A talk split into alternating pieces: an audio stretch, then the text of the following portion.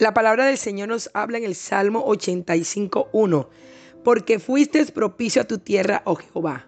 Aleluya. Él será propicio y en el momento oportuno Él traerá la respuesta que tú necesitas. Pero Él vendrá con buenas nuevas porque llegará en el tiempo correcto, en el instante que lo necesitas.